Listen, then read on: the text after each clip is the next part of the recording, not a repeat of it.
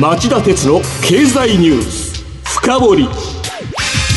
皆さんこんにちは。番組アンカー経済ジャーナリストの町田鉄です。今日も新型コロナウイルス対策をして放送します。皆さんこんにちは。番組アシスタントの杉浦舞です。さて今日はついに東京の新規感染者が過去最高に。なぜ政府や東京都は緊急事態宣言に及び腰なのか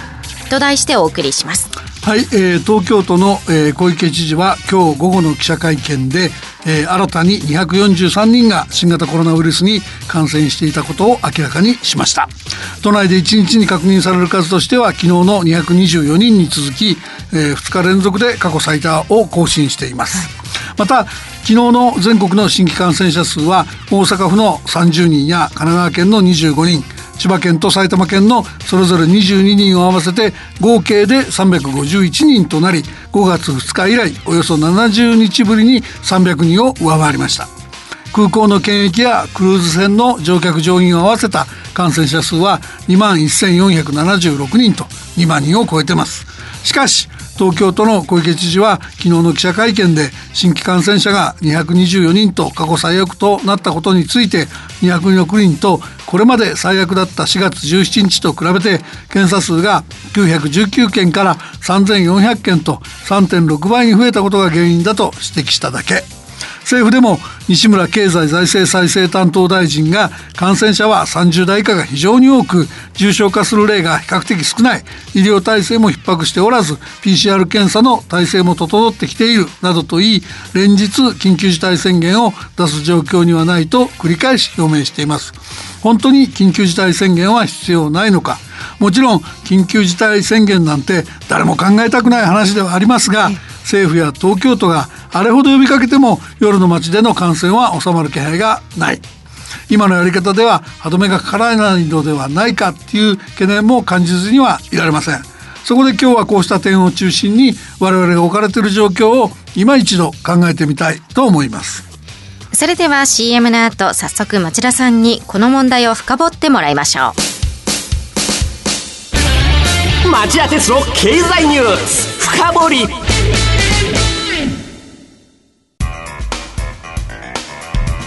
今日の深掘り。先ほどの町田鉄の経済ニュースカウントダウンでも概略をお伝えしましたがまずは世界の状況を見ておきましょう。新型コロナウイルス感染者数は1200万人を突破しています。杉浦さんお願いします。はい。アメリカのジョンズ・ホプキンス大学の集計によりますと新型コロナウイルス感染症の患者が日本時間午後3時半の段階で1227万人水曜日に判明した新規感染者数は21万1900人で、7月に入って1日の感染者数が20万人を超えるのは、水曜日までの8日間中5回となります。今週水曜日を1週間前の7月1日と比べると、感染者は137万人増えており、その前の1週間の125万8000人を上回り、世界では依然として深刻な増加が続いていることが浮き彫りです。感染者の増加が目立つのは、今週月曜日にロシアを抜いてアメリカ、ブラジルに次ぐ感染者数世界第3位になったインドですが、日本時間の今朝の段階で5位にペルー、6位にチリ、8位にメキシコと続いており、2位のブラジルも含めて中南米でのパンデミックも引き続き看過できない状況と言えそうです。その2位、ブラジルでは火曜日、ボルソナロ大統領が新型コロナウイルスに感染していたことが判明しました。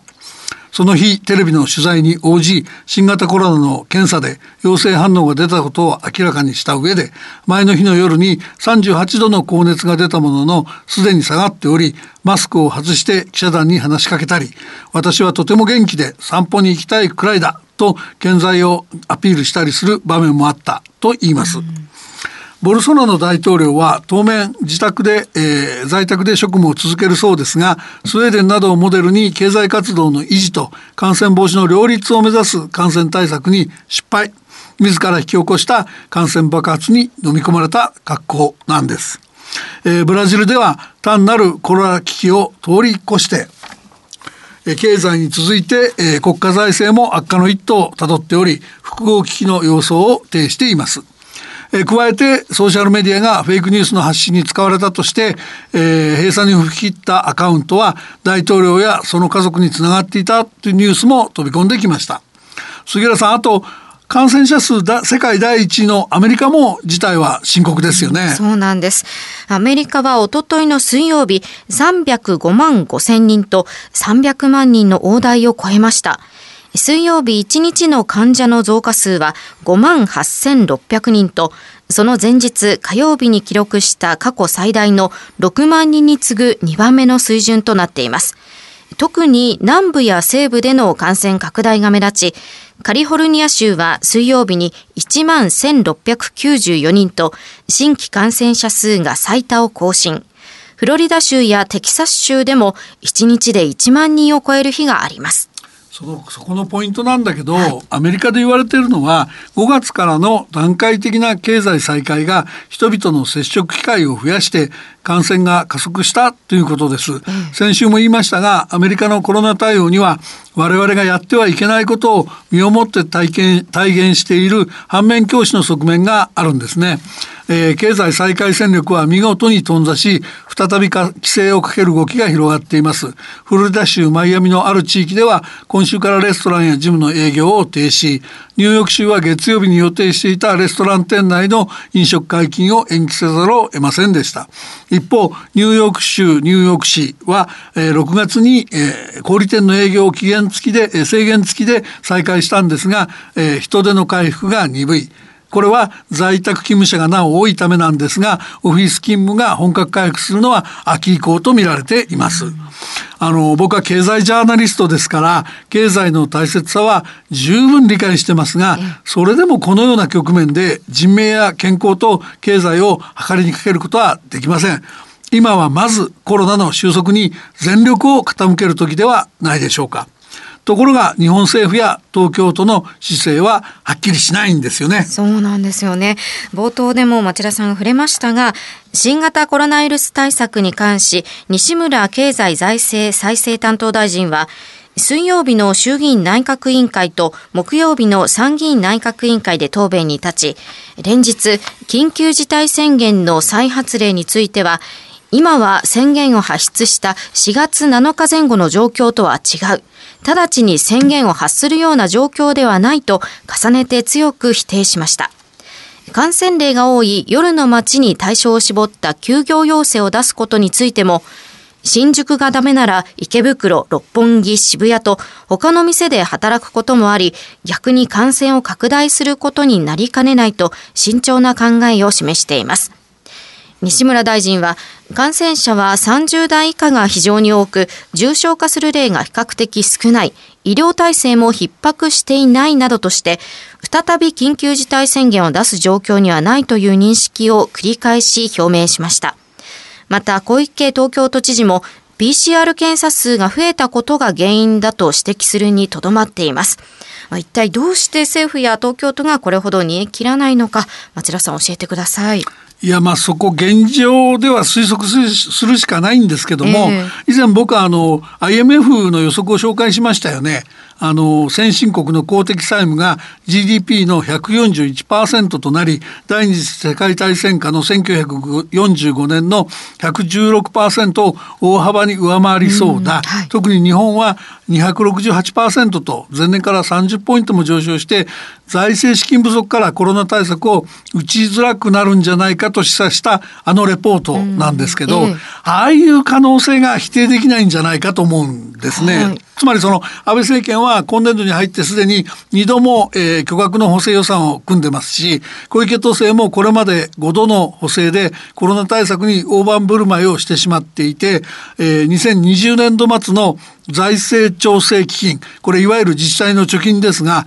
これが過去最高となった2019年度の9345億円から10分の1以下になり青島幸男知事時代に都の財政危機を宣言した、えー、1998年度の水準に近づいているっていうですね。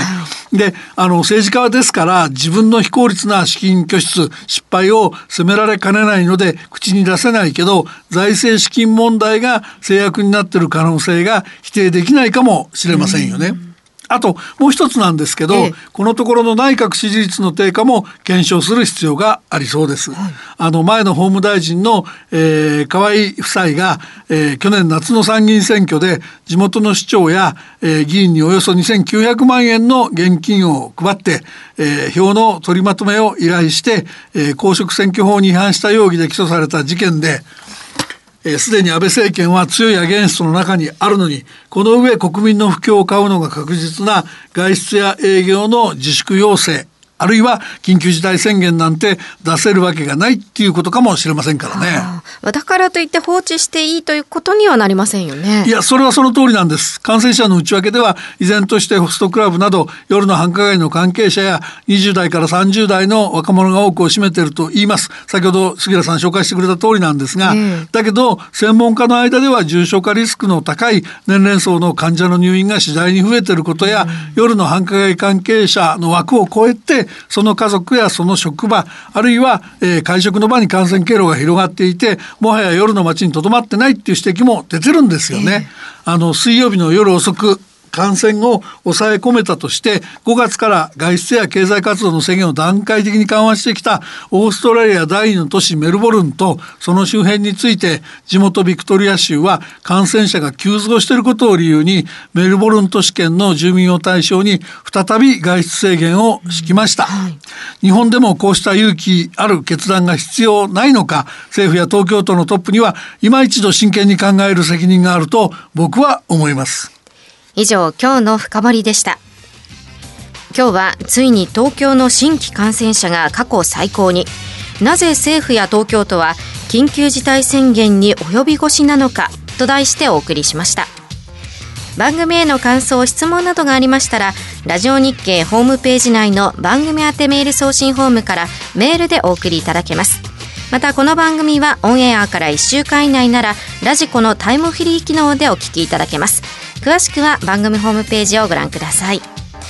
さて町田さん今晩11時からの町田鉄の経済リポート深掘りはどういう内容でしょうか？今夜の町田鉄の経済リポート深掘りはコロナショック。大変なのはこれからだ。備えを行怠ってはいけない世界恐慌というリスクにと題してお伝えします。ゲストは日本経済研究センターの猿山澄夫主席研究員です。